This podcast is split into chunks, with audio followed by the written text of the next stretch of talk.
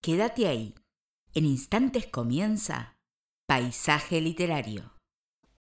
Bienvenidos a un nuevo programa de Paisaje Literario. Nos encontramos en nuestra séptima emisión, 12 de julio de 2023, decimosegunda temporada, en donde vamos a agradecer en primera instancia a Juan Antonio Jiménez, que lo tuvimos hoy en el especial dedicado al colectivo malagueño de escritores, con Un Mundo de Hielo. Una novela larguita, que tiene su desarrollo, pero que va, que viene, con personajes interesantes, con varios subtemas que se van volviendo principales. Hay mucho, mucho para sacar de esta novela que abarca montones de cosas. Y hay un par de cositas de perlitas que, bueno, quedan para la intimidad, pero cuando lo lean se van a dar cuenta que pudimos haber comentado.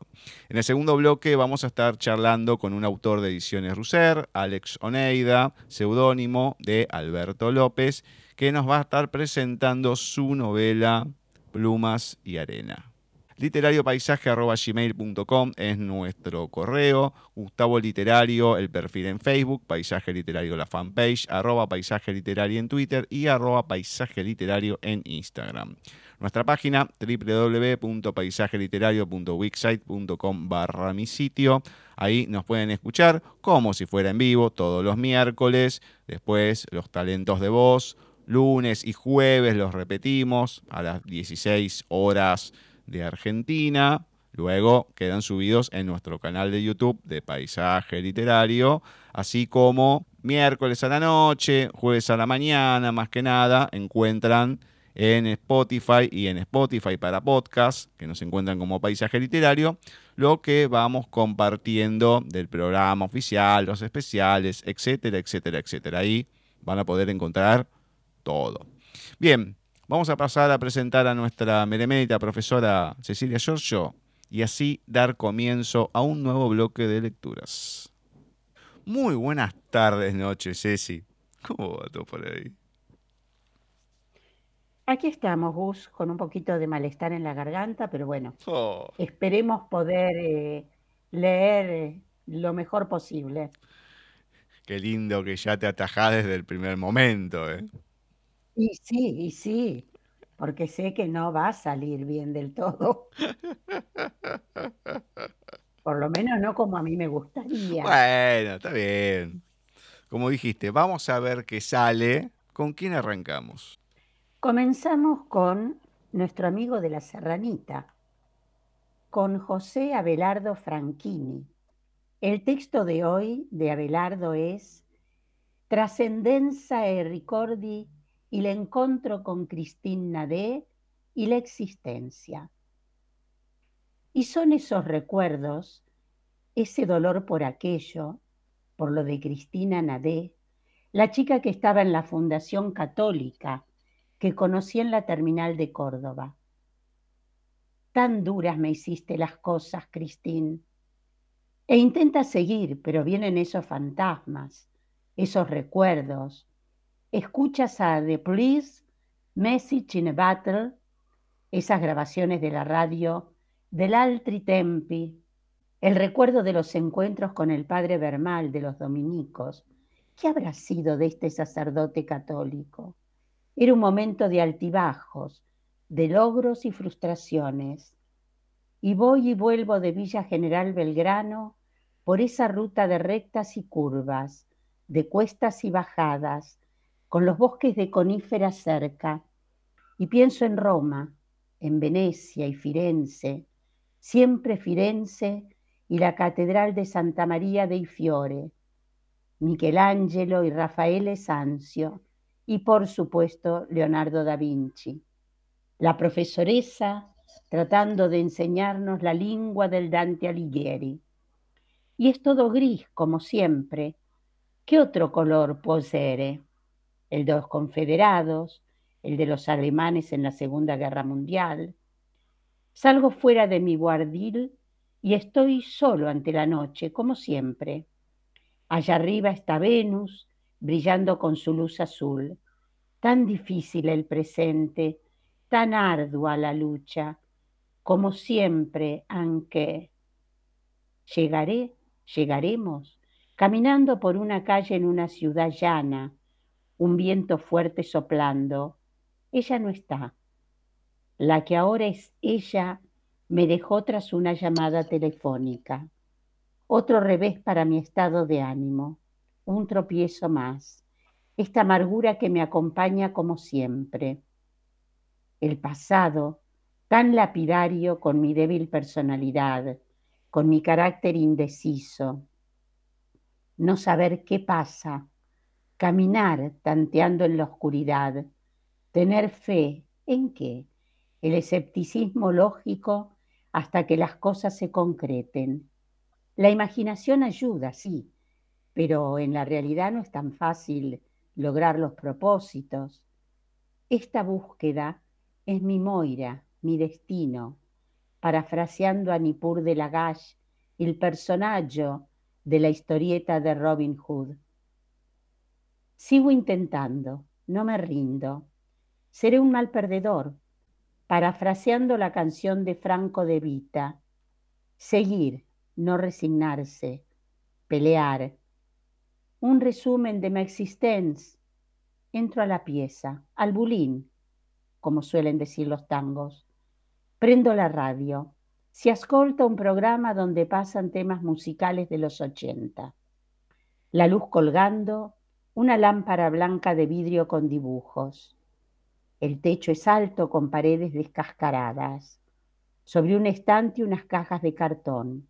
En un costado, equipos de audio en desuso. Los bolsos de viaje sobre una mesa. Sobre otro mueble más chico, una bandera argentina del otro lado, sobre la pared, la lámpara de mesa y una radio chica prendida, sintonizada en una radio de Buenos Aires. Y vas y vienes, y pierdes y ganas.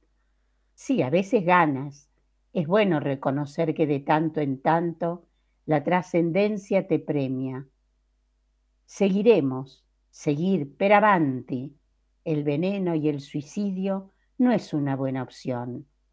Imagino un viaje en tren entre Bruselas y Bruges en Belgique, mi conexión con Europa, adeso la prioridad. Romper el hielo con los editores del periódico VAS, con Rafael Gómez y Marían Pécora. Alguien te entiende, es tan bueno la gracia del Señor.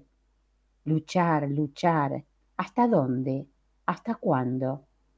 Se la vi Hacia allá vamos. Gracias por su colaboración, Padre Bermal. Gracias. Perdone si alguna vez le ofendí. Invierno de 2014. Recuerdos, reflexiones y el espejo del placar. La puerta a la otra dimensión. La lapicera y el papel. Y escribo. Tomo nota de mis digresiones, las impresiones que vienen de mi espíritu mi subjetividad y de lo que me rodea. Solo está la noche, con sus estrellas y planetas brillantes, el silencio matizado por unos ladridos de perros, algo lejanos y el rumor del fium, tanta lucha, tanto ricordo di vita. Claudia de la Fiore, la chica que conocí estudiando italiano, tanto remar contra la corriente, tanta adversidad, cuesta solitudine sempiterna, mis anhelos, las dificultades, el neuroléptico y los remedios complementarios, la estatuita de cobre de San Antonio con un bambino, las dudas, mis anhelos, la pelea a ciegas contra los fantasmas, el odio. ¿Por qué tanta amargura, Señor? tanta sordidez è una risposta? Trascendencia e ricordi el encuentro con Christine Nadé y la existencia de Abelardo Franchini. Bueno, creo, sin temor a equivocarme, que es la primera vez que por lo menos te escucho leer algo de Abelardo que no es tan eh, onírico, no sé si onírico, pero esa manera que tiene de escribir, que va, que viene, que Francia, que París y qué sé yo, es como mm, dentro de su estilo mucho más realista, duro por el tema del rechazo, pero muy distinto en la mayoría, ¿no? En el texto completo de lo que has leído de él. Puede ser, a mí me gustó. Me quedo con la parte de The Police, que es una de mis bandas preferidas.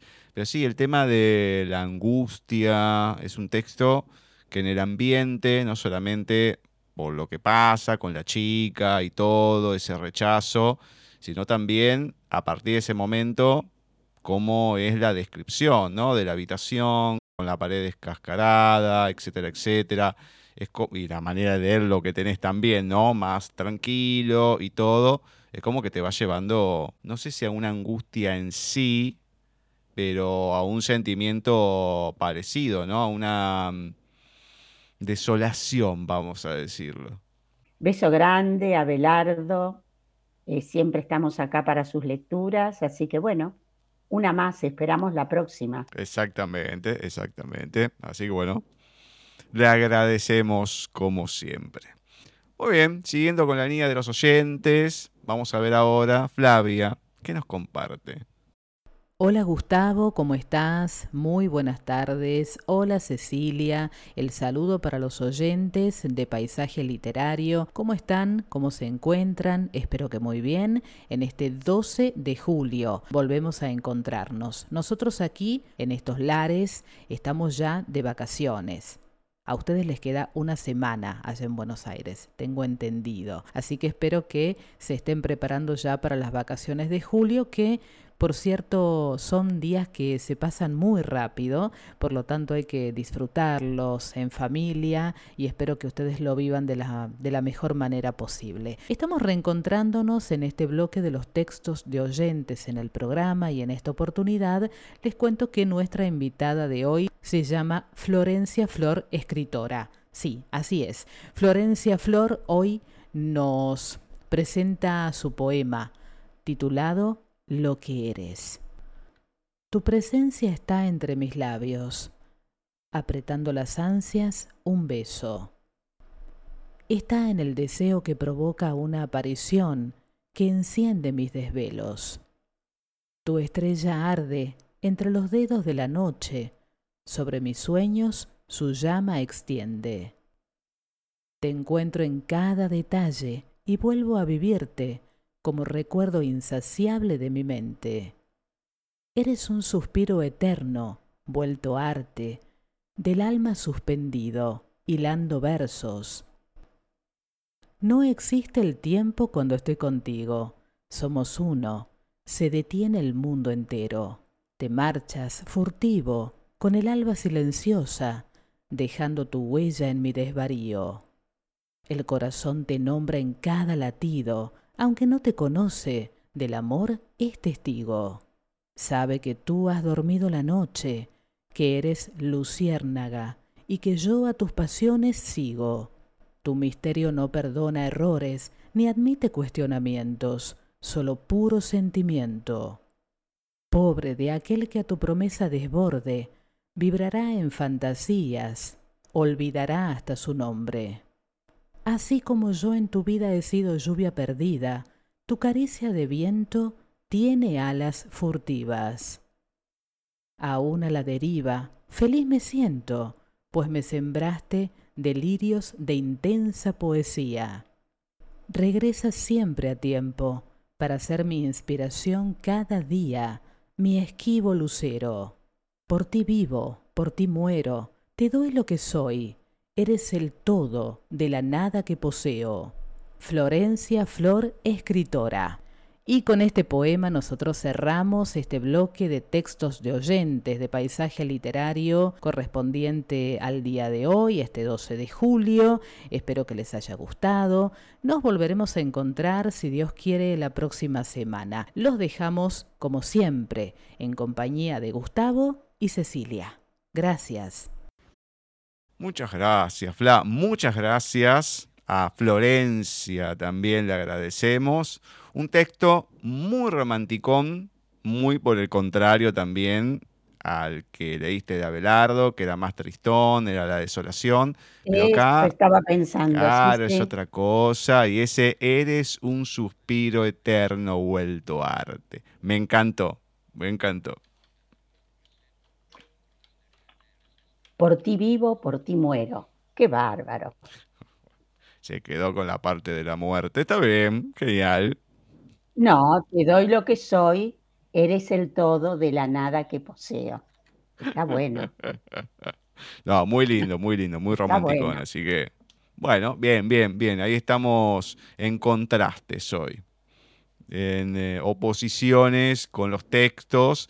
Y veremos a ver cómo sigue la mano con el que te toca ahora. Bueno, ahora es un texto un poquito más largo, como ya sabemos. Esta noche vamos a leer un texto, valga la redundancia, de Selva Almada, Argentina, nació en Villa Elisa, provincia de Entre Ríos, un 5 de abril de 1973. Estudió allí comunicación social, luego abandonó esta carrera para dedicarse a la literatura. Se la ha comparado con escritores como William Faulkner, Juan Carlos Sonetti, y algún otro. Recibió el premio Cóndor de Plata al mejor guion original y entre sus libros se destacan El viento que arrasa y Chicas muertas. Este último yo lo leí, eh, está muy bien escrito, pero es wow, no para leerlo de noche. De Selva Almada hoy vamos a compartir El llamado. Era una mañana soleada. Aunque ya había comenzado el invierno, la temperatura era agradable, todavía otoñal. Lidia Biel tomaba un café negro sentada a la mesita de la cocina. Desde allí, por el gran ventanal que daba al jardín, observaba al muchacho que cortaba el césped. Él y su hermano hacían trabajos de jardinería en el barrio. Lidia Biel los llamaba uno o dos veces al mes, dependiendo de la estación. En el verano venían hasta tres o cuatro veces en un mes porque también se ocupaban de mantener la pileta. Casi siempre venía este, Juan, y cuando no podía lo reemplazaba el hermano. Lidia lo prefería Juan. El otro le daba la impresión de estar siempre apurado y algunas veces dejaba cosas a medias. El chico iba y venía por el jardín empujando la vieja cortadora, pesada y ruidosa. Una vez Lidia le había preguntado si no le gustaría tener uno de esos tractorcitos para cortar el césped. Él había dicho que no, que las máquinas viejas son mejores. No era de mucho hablar. Esa mañana Lidia no tenía ganas de hacer nada. Si no hubiese sido por los trabajos en el jardín, se habría quedado en la cama hasta el mediodía. Tenía que corregir unos exámenes de inglés, pero podía hacerlo esa noche en la escuela en una hora libre que tenía entre clase y clase. Era un multiple choice que se corrige rápidamente. Desde que sus hijos se habían ido a estudiar afuera, tenía mucho tiempo libre. Algunas noches después del trabajo, ella y un par de amigas se iban a un bar a charlar y tomar una cerveza, o se juntaban a comer y jugar a las cartas. Luego de la separación, no había vuelto a formar pareja. De vez en cuando salía con algún tipo, pero nada serio. El sonido del teléfono la sobresaltó. Antes de atender, se sirvió un café y prendió un cigarrillo. Si era una de sus amigas, estarían un buen rato hablando. A esa hora no podían ser los chicos, que siempre llaman a la noche o los fines de semana, cuando la comunicación es más barata. Levantó el brazo para tomar el tubo del aparato adosado a la pared. Hola, dijo. Le respondió la voz desconocida de un hombre joven. Lidia Biel, ¿se encuentra? preguntó. Sí, ella habla. ¿Quién es? El muchacho no contestó enseguida. Debía estar llamando desde un teléfono público, pues Lidia escuchó ruidos de autos. Sin embargo, no parecía estar en una ciudad sino cerca de una autopista. El sonido de los coches circulando a una gran velocidad se oía nítido. Hola, dijo otra vez Lidia levantando un poco la voz. Dígame. Aunque se notaba que era muchísimo más joven que ella, no quiso tutearlo de buenas a primeras. Quizás era un vendedor y si le daba confianza después sería más difícil sacárselo de encima, aunque un vendedor no estaría llamando desde un teléfono público. Sí, respondió el muchacho aclarándose la garganta, estoy acá. Bueno, entonces lo escucho. El jardinero había apagado la máquina. El ruido de los vehículos del otro lado de la línea se escuchaban con más fuerza. Le parecerá raro, dijo el joven. Lidia le dio una última pitada al cigarrillo y lo aplastó en el cenicero. Con el tubo en la oreja se puso de pie y fue hasta la ventana. El cable del aparato era muy largo y le permitía moverse sin problemas. Juan había dado vuelta a la cortadora de césped y parecía estar revisando las cuchillas. Lidia golpeó el vidrio con los nudillos y él alzó la cabeza para mirarla. Con una seña le preguntó si pasaba algo. El chico levantó un pulgar dando a entender que todo estaba en orden. Tal vez la cuchilla se había trabado con una piedra o algo así. Hola, ¿todavía está ahí? preguntó secamente. Si no habla voy a colgar. No, por favor, rogó la voz del otro lado. Discúlpeme, es algo delicado, no sé por dónde empezar. Lidia sintió un frío en el estómago. Se sentó y prendió otro cigarrillo. Hable, dijo bruscamente. No, yo creo que usted es mi madre, disparó el muchacho sin respirar. Juan echó a andar otra vez la cortadora, alejándose hacia el extremo del jardín. El ruido de la máquina se fue atenuando a medida que se alejaba hasta ser solo una vibración, un zumbido. Lidia se quedó medio pasmada. Enseguida sintió un gran alivio. Por un momento pensó que había ocurrido algo con sus hijos, un accidente de tránsito, alguna cosa horrible. Lo que acababa de escuchar le causó gracia y estupor. Creyó que había entendido mal, así que dijo, ¿Cómo? El chico no respondió de inmediato. Sin embargo, todavía estaba ahí. Lidia podía sentir su agitación. Escuchó también las maniobras de un camión, de los grandes, con acoplado. Supuso que le estaba llamando de una estación de servicio al costado de la ruta. A Lidia siempre le provocaron una profunda desolación esos parajes en el medio de la nada los grandes carteles de neón descoloridos y zumbones que permanecen encendidos hasta bien entrada la mañana. Incluso los días soleados, esos sitios adolecen de una tristeza quieta, inconmensurable. Que creo que usted es mi madre. El muchacho pronunció cada palabra lentamente, tratando de hacerse oír por el ruido de los motores cada vez más cercano. Lo siento, dijo Lidia Biel, pero estás en un error. Solo tengo dos hijos y siempre han estado conmigo, lo lamento. El chico volvió a quedarse callado. Lidia sintió que debía decir algo más, pero la verdad es que no tenía nada más para decir. De todos modos, repitió, lo siento. Disculpe, dijo él y colgó. Lidia Biel se quedó unos segundos con el tubo puesto entre el hombro y la cabeza, aunque el otro ya había cortado y no se oía nada más. Aquel llamado era la cosa más extraña que le había sucedido. Se quedó un poco descorazonada. Pensó en ese chico que debía tener la edad de su hijo mayor, o cuanto mucho un par de años más. Aunque nunca bebía por las mañanas, ahora necesitaba una copa. Todavía le duraba la sensación espantosa de haber creído, por un momento, que la llamaban para avisarle que algo les había ocurrido a sus hijos. Se sirvió un poco de whisky con hielo y volvió a sentarse en el mismo lugar. En una de esas no debería haberlo dejado cortar así. Pobre muchacho. Quizás debería haber mantenido una conversación con él, haberle preguntado de dónde había sacado que ella podía ser su madre estaba claro que todo había sido un gran error, que no era ella la Lidia Biel correcta.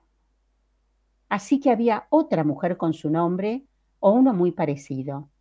Darse cuenta de esto también le resultó inquietante, pero siguió pensando en la charla telefónica. Tal vez de haber indagado un poco más en la cuestión, podría haberlo ayudado. Aunque no se le ocurría cómo. También podía ser que mostrarse interesada confundiera más al chico. Podía pensar que ella sí era su madre y que solo estaba haciendo preguntas para ganar tiempo. Por lo menos debería haberle preguntado su nombre. No costaba nada y hubiese sido más amable. Era una pena haber dejado allí. Quizás el suyo era el único teléfono de una Lidia Biel que el chico había conseguido y ahora ya no le servía de nada y tendría que empezar de nuevo. Vaya a saber cuánto tiempo hacía que tenía ese número anotado en un pedazo de papel guardado en la billetera. ¿Cuántas veces antes habría marcado y cortado hasta juntar valor y esperar que alguien le respondiese? Ahora estaba en cero otra vez. En una de esas volvía a llamarla. De estar en lugar del chico, ella insistiría. En esos casos, ante un llamado así, debía ser bastante común, hasta lógico que la mujer se asuste y niegue todo. Pero un muchacho joven no puede saber lo que pasa por el corazón de una mujer madura. Lidia miró por la ventana. Juan había terminado de cortar el pasto y pasaba la escoba de alambre. Trabajaba con auténtico esmero, no como su hermano. Había pensado decirle que aproveche y pode los fresnos, pero se veían tan lindos con sus grandes copas amarillas recostadas contra el cielo azul que sería una lástima. Después de todo, las hojas se caerían solas a medida que avanzara el invierno. El llamado de Selva Almada. Mm, qué raro. Te llaman, te dicen eso.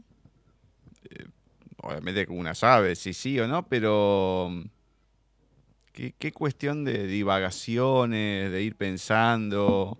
¿Y qué pasará con ese muchacho también?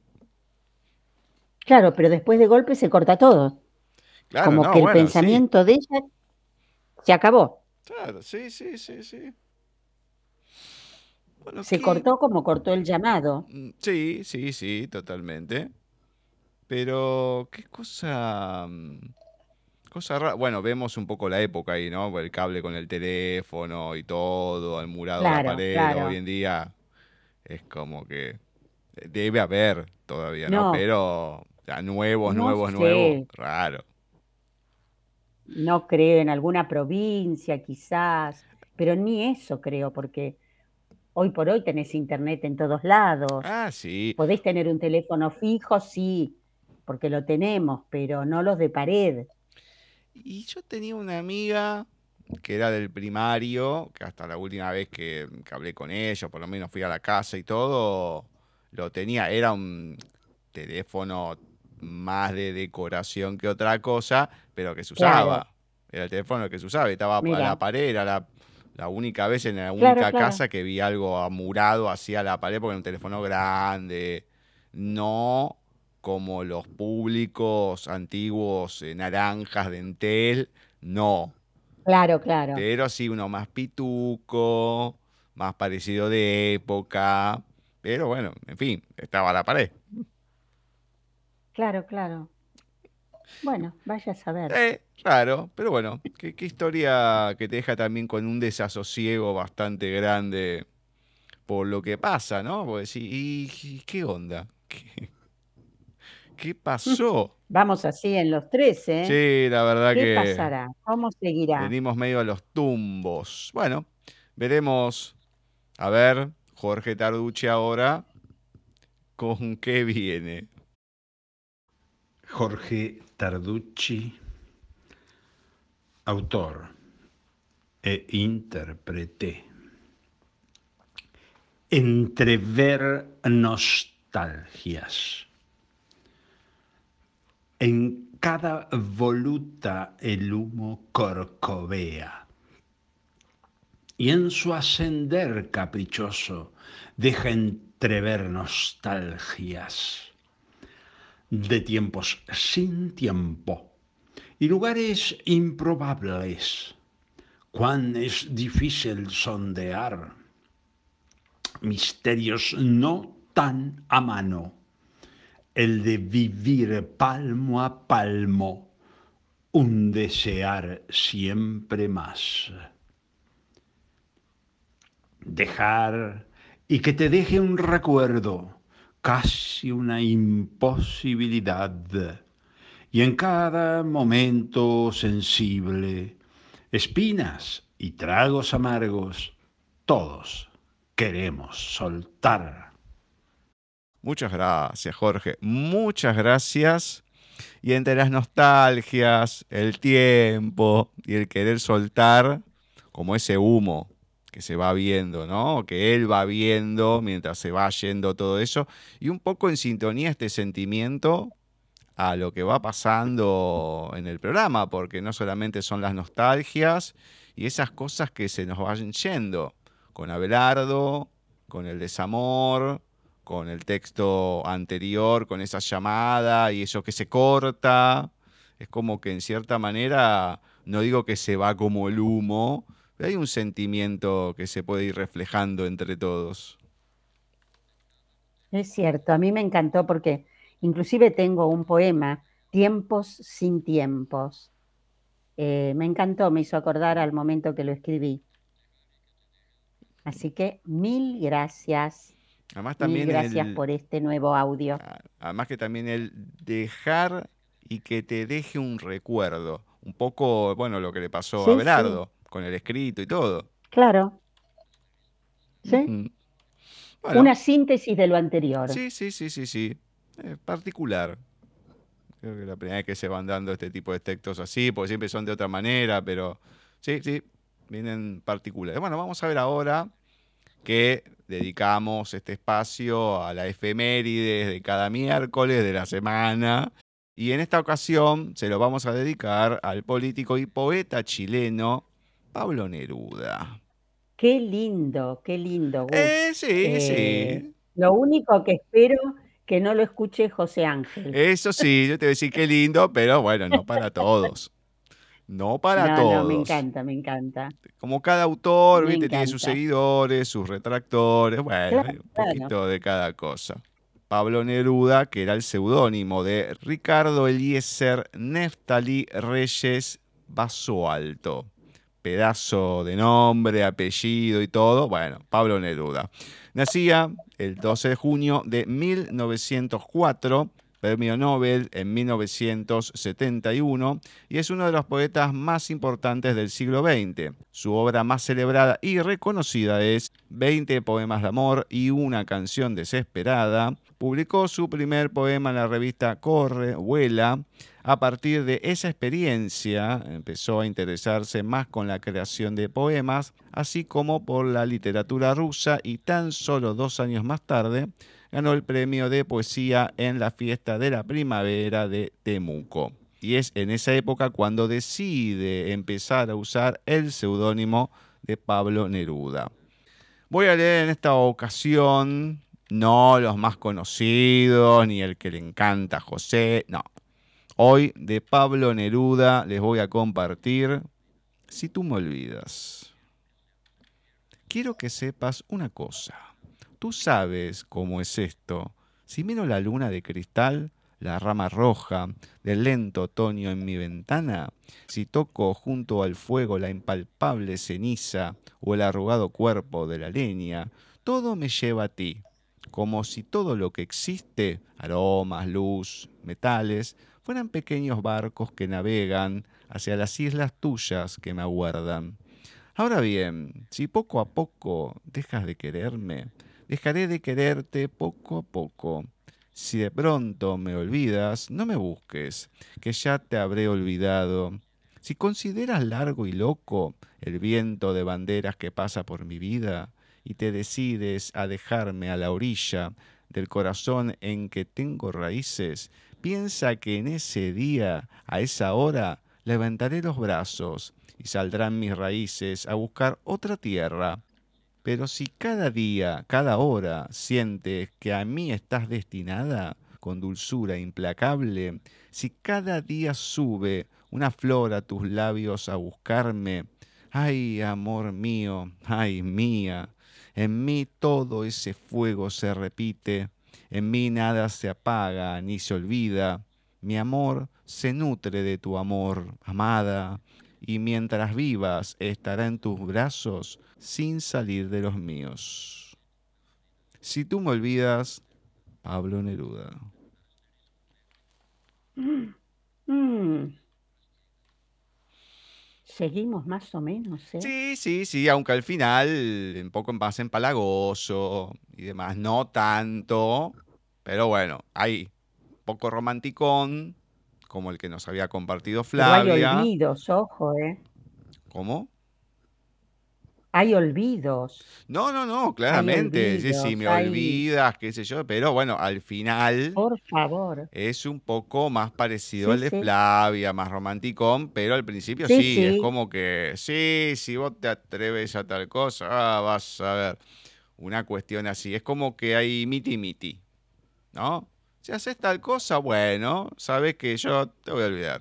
Pero si no, bueno, es todo lo contrario. Es ahí un poco y un poco de los que nos vas compartiendo. Es como más o menos vamos hoy. Ahí. En, Sí. en la mitad. Entre Exacto. el no y el sí. Eh, a veces el puede ser, quizás y demás. Pero bueno, bien, bien, bien. Por lo menos no es el que José dice que arrancó con todo y después, bueno, se desinfló. No, no, Así no, que- no. Esperemos que este sea un poquito más de su agrado. Si es que nos escucha. Obviamente, pues nos tiene bastante olvidados. Bueno, ¿con quién arrancamos la recta final? Bueno, la arrancamos con el poeta que elegí para este mes de julio, Juan José Saer, y bueno, otro santafesino, igual que Selva Almada. ¿Mm? Casualidad también hoy, Sí. ¿no? Vamos a leer un poema breve de Juan José Saer, Babilonia. ¿De qué tranquila plenitud, extendida en el tiempo como rayos solares, somos, por fin, sangrantes y remotos, la árida Babilonia, en el desierto hasta nosotros, en el lugar de ahora, como una sola Babilonia. ¿La antigua Babilonia? Babilonia de Juan José Saer. Mm. Ajaja. Ajajaja. Bueno, este es más al estilo Saer de mm, que no me gusta. Bueno, no importa, a mí sí. La verdad que incomprensible. Me gusta porque son distintos, son Sí, distintos. bueno, con ese criterio. Hay cada cosa que se puede escribir, pero eh, sí, da. y bueno, bueno, bueno. No siempre lo breve es bueno, pero No, obviamente, bueno, ya lo sé. Yo- No, a mí me gusta volver a esos lugares, Babilonia, toda esa parte de la historia, me gusta, me gusta. pero pareces eh, Sabía que cuando lo elegí no te iba a gustar, pero eh, bueno, sí, era quizás más que obvio. alguno de nuestros, Ya cuando alguno elegiste de nuestros este, oyentes ¿eh? ya cuando elegiste al autor sabías que no me iba a gustar. Pero sabía, pero mm, bueno, no. es el mes del amigo, por favor, Bueno, amigate. mi amigo no es y dudo que lo vaya a hacer en algún momento. Si es tuyo, Y bueno, bueno. pues, cada uno elige a los amigos, Hacé de cuenta, por puede. carácter transitivo, claro. ponele. Bueno, vamos a alguien que sí se merece el mote de amigo, amiga en este caso. Hola Vicenzi, vamos a ver qué nos comparte. Sombras chinas.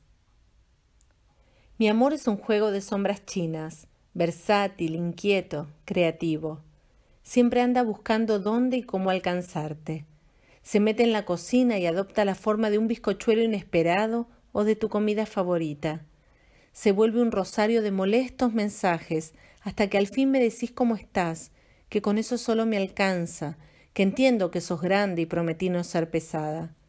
Se transforma en la energía que no tengo cuando al final de mi largo día decidí salir con amigos y precisás que te lleve o que te traiga. Se convierte en frases filosas, duras, que aunque no quieras escuchar, te hacen falta. Mi amor, intuitivo, sabe adaptarse justo a tus necesidades, y se adelanta a mi razón, y se entromete, y me desborda. Me dicta lo que tengo que decir, me muestra lo que tengo que hacer. Quita mis miedos de un empujón y pone manos a la obra. Aprovecha para correrte ese mechón de la frente a esta edad en la que ya no te gustan las caricias. Mi amor a veces comida, a veces palabras, a veces gestos y a veces silencios. Mi amor a veces risa y a veces retos, y a veces retos con risa, cambia todo el tiempo, y sin embargo no cambia. De tanto en tanto te mira dormido y me susurra que al cabo de mis infinitas dudas y pasos en falso, algo habré hecho bien, porque yo pude haber cometido mil errores, sí, pero mi amor nunca se ha equivocado. Muchas gracias, Pau. Muchas gracias. Ya te llama la atención el título porque después, bueno, va por otros lados, pero es la eterna y empalagosa situación madre-hijo. Que no, no me hinché, dejate de bueno, todo así, y la madre que insiste, que insiste, no, bueno, pero arreglate, bueno, te doy un beso, o, o, un abrazo, viste, todo ese tipo de situaciones que a uno ya a una cierta edad, dale, ma, déjate de hinchar. Bueno, me, lo imagino, me, me, lo imagino en esa situación. Sí, es, es tal cual, ¿no? Eh, yo no tuve hijos varones, eh, pero tengo un nieto varón ahora y te podría decir que es así. Es así. Eh, no sé, son distintos. Si me oye Maya se va a enojar porque me va a decir, somos todos iguales. No, el varón tiene otra independencia, otra, no sé, otra energía, divinos todos los dos, pero eh, entiendo lo que escribe Paola acá. Realmente ahora Qué lindo que una mamá pueda decir, mi amor nunca se ha equivocado. Eso es fundamental. Tanto si se trata de un varón o de una mujer, que vos sepas que con tus hijos no te equivocaste. Eso es fundamental. Ah, no, sí. Igual, a ver, son distintos. Eh, está bien, puede llegar a ser que se pueden parentar, eh, porque ves eh, mujeres en la actitud muy varonil, y no estoy hablando de un tema ni, de elección sexual ni nada, ¿no? Que son más rudas y todo. Y hombres, a lo mejor que sí, que son más cariñosos y demás, no son tan ariscos a una cierta edad. Pero por lo general, sí, se suele pasar, o a mí me ha pasado. O sea, nunca tuve problema, que mi vieja me abrazara, me diera un beso, nada, nunca tuve problema. Pero sí había momentos diciendo, oh, che, dejate de hinchar. Bueno, la conté muchas veces, cuando estaba dormido hasta ya poco tiempo antes que falleciera, eh, que, que, estaba bien y todo. Ella que subía, me prendía la luz a ver cómo estaba todo y entraba y me acomodaba un poquito mejor la sábana para que me tape un poco más y que me reía. Entonces, bueno, este, es ese tipo de cuestiones que uno entiende el texto también desde ese lado, la preocupación, el cariño, todo. Pero claro, llegas a un momento de la adolescencia o más grande y más si te lo hacen adelante de tus amigos. Olvídate. Ah, bueno, obvio. Ahí es un quemo eh, total. Entonces, bueno, qué sé yo. O si te llevaban con el auto al colegio, no, no, no, déjame una cuadra. O sea, no me dejes en la puerta del colegio, es un quemo. y así un montón de cosas. Pero bueno, lindo, lindo, lindo texto de Pau. tenemos que haber dejado más para agosto, que viene el Día del Niño y todo, pero bueno, no importa. Lindo, lindo, lindo texto. bueno, ¿y con quién finalizamos? Veremos a ver con qué tono se viene este texto. Uy, este texto de cierre agárrense y no agárrense de las manos. Siéntense tranquilos. Vamos a leer un mini, mini texto, podemos llamarlo, de Mónica Sena. Sentido. ¿Qué me pasa, doctor? Cada vez que usted se acerca a mí, mi cuerpo se estremece. Señora, soy el forense. Sentido de Mónica Sena. Terrible. ¡Qué momento! Terrible. ¡Qué momento! Eh, bueno, genial. Creo que era Mónica también que había escrito como que el hombre había quedado paralizado y lo habían mandado a la autopsia y le tocó el pelo también a la forense, que yo, ¡pac! y le clavó el bisturí en la garganta para que se muera. No me acuerdo. Y así podía hacer la autopsia tranquila. Eh, me parece que era también otra de Mónica. Bueno, genial. Pero qué, qué, qué situación, ¿eh? La verdad. Ay, por favor. Gracias como siempre, Mónica. Obviamente, obviamente. Seguiremos leyendo de ella por lo que nos queda del año. Bien, segundo bloque, vamos a estar charlando con un autor de ediciones Russer, Alex Oneida, que es el seudónimo de Alberto López. Nos va a venir a presentar una novela, Plumas y Arena, en donde hay un cierto grado de misterio, histeriquismo, por qué no decir. Bueno, vamos a ir conociendo un poco a los personajes de esta historia en el segundo bloque.